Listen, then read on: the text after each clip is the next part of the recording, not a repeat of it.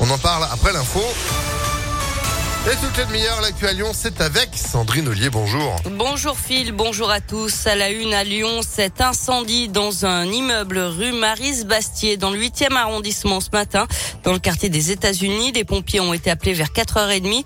C'est un studio au 11e étage qui a pris feu. Le locataire a été évacué à l'hôpital, mais ses jours ne sont pas en danger.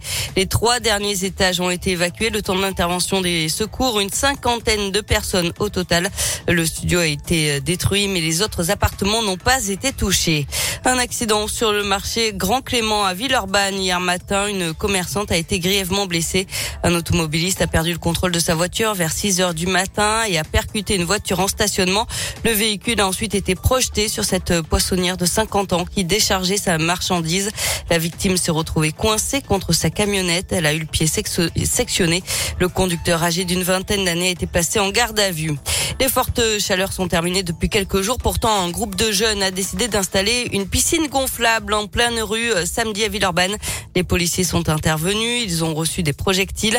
Les baigneurs ont réussi à prendre la fuite, mais deux d'entre eux ont été interpellés et placés en garde à vue sans le progrès.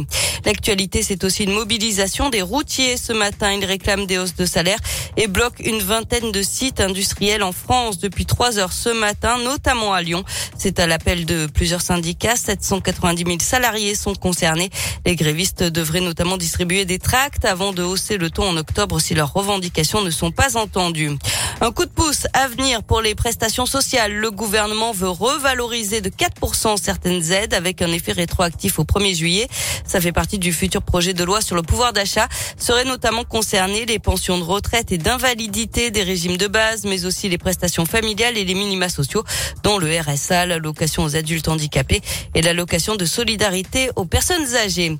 Et puis le procès des attentats du 13 novembre entre dans sa dernière ligne droite à Paris. Dernière occasion aujourd'hui pour les 14 accusés de s'exprimer. Ensuite, les juges professionnels iront délibérer.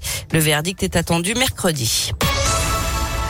On passe au sport avec du basket et Lasvel sacrée championne de France samedi soir en battant Monaco 84 à 82 après prolongation lors du cinquième et dernier match de la finale. Incroyable dénouement à l'Astrobal alors que Monaco était tout proche de remporter son premier titre dans les dernières minutes.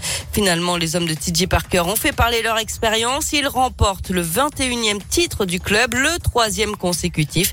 Eli Kobo a été élu meilleur joueur, mais celui qui a fait basculer le match en prolongation, c'est William Howard, auteur de deux paniers à trois points et d'un contre capital. Comme, tout son, comme toute son équipe, il est allé au bout de lui-même et pouvait simplement savourer ce nouveau titre.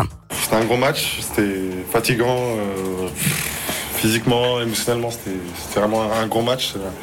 C'est le genre de match qu'on rêve de, jouer quand on est on est petit et gagner ça fait vraiment plaisir. Je sais pas les mots. Je suis juste heureux d'avoir remporté ce titre. On a raté le coche en, Coupe de France, donc euh, on se devait de gagner le, titre pour pour pas faire une saison blanche. Et pour la saison prochaine, le président Tony Parker prévoit du changement avec les départs probables d'Okobo et de Knight. Il espère en revanche pouvoir faire prolonger Victor Venbanyama. Eh ben, faux sport à retrouver sur impactfm.fr. Merci beaucoup Sandrine. Vous êtes de retour à 7h. À tout à l'heure. Allez, à tout à l'heure, 6h35.